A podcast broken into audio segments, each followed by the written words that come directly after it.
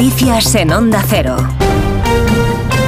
Buenas tardes. Está en marcha la reunión entre las principales asociaciones agrarias y el ministerio que dirige Luis Planas y el propio ministro que está escuchando en estos momentos las demandas del sector que lleva ya más de 10 días de protestas y que reclaman que se incrementen los controles a productos de terceros países o una simplificación de la burocracia, entre otras medidas. A las puertas del Ministerio de Agricultura se encuentra Margarita Zavala. Buenas tardes. Muy buenas tardes, Mercedes. Hace apenas 20 minutos que ha comenzado la esperada reunión entre el ministro Planas y las principales asociaciones de agricultores de nuestro país, que vienen a explicarle efectivamente de primera mano a Luis Planas lo que nos llevan contando desde hace dos semanas en la calle. La última concentración esta misma mañana, frente precisamente a las puertas del ministerio.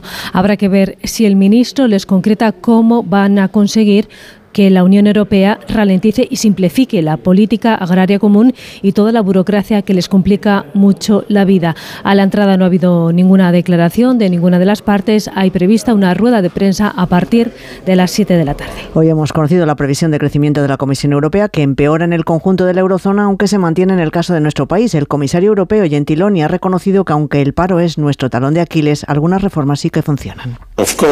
Por supuesto que el desafío para España es muy grande en cuestión de empleo, pero también hay que reconocer que se ha progresado debido al compromiso del Gobierno con las reformas que hasta ahora creo que han dado buenos resultados.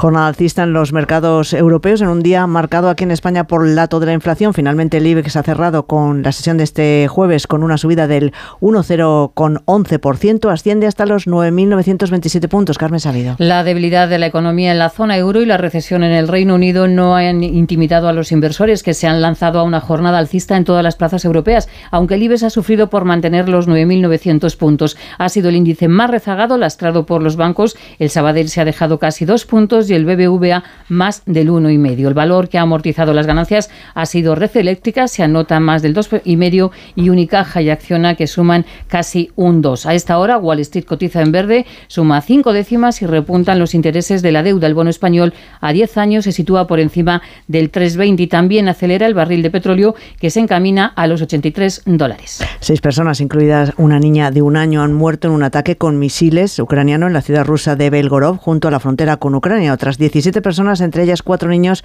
han sido hospitalizadas con heridas, seis de ellas en estado grave. Este ataque se ha producido en un centro comercial. El Ministerio de Defensa ruso asegura que sus sistemas de defensa aérea habían derribado 14 misiles ucranianos sobre esta zona. La, la región de Belgorod está siendo castigada con frecuencia. 25 civiles murieron en el mayor de estos ataques a finales del pasado mes de diciembre, según las autoridades rusas. Fue el ataque con mayor número de muertos en una ciudad de la Federación Rusa desde el comienzo de la guerra el 24 4 de febrero del 2022. El precio medio de la electricidad en el mercado mayorista va a subir mañana un 5,9%. El coste de esta energía supone un auténtico problema para las personas cuya salud depende de una máquina, una gran carga económica agravada ahora por la supresión de las medidas anticrisis. Por eso reclaman al defensor del pueblo medidas especiales que atiendan sus necesidades. Belén Gómez del Pino. Por ejemplo, garantizándoles un estatus propio de consumidor vulnerable que les libere del vaivén en la factura eléctrica a causa de los incrementos y del IVA. Son personas, explican las asociaciones de pacientes, que no pueden elegir franja horaria para respirar ni para hacer diálisis.